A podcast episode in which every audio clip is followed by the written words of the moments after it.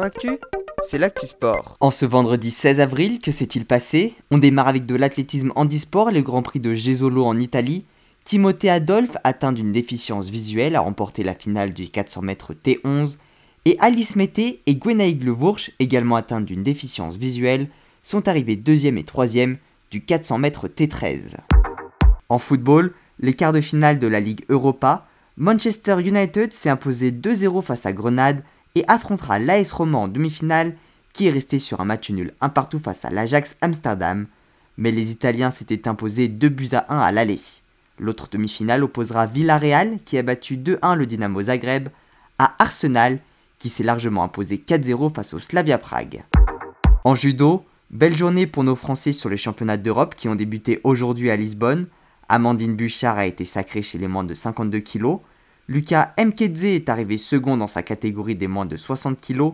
Et Mélanie Clément est arrivée troisième des moins de 48 kg. En cyclisme, la sixième étape du Tour de Turquie a été remportée au sprint par le Belge Jasper Philipsen de la team Alpecin Phoenix, mais aucun changement au niveau du classement général, toujours mené par l'Espagnol José Manuel Diaz de la team Delco. En tennis, Journée remplie de surprises sur le Masters 1000 de Monte Carlo. Victorieux de Novak Djokovic hier, le Britannique Daniel Evans a encore fait sensation aujourd'hui en éliminant le Belge David Goffin. Idem pour le Norvégien Casper Ruud qui s'est imposé face à l'Italien Fabio Foghini, pourtant tenant du titre. Et Rafael Nadal est pour le moment mené 1-7 à 0 face au Russe Andrei Rublev. Seul le Grec Stefanos Tsitsipas s'est facilement qualifié grâce à l'abandon de l'Espagnol Alejandro Davidovich Fokina.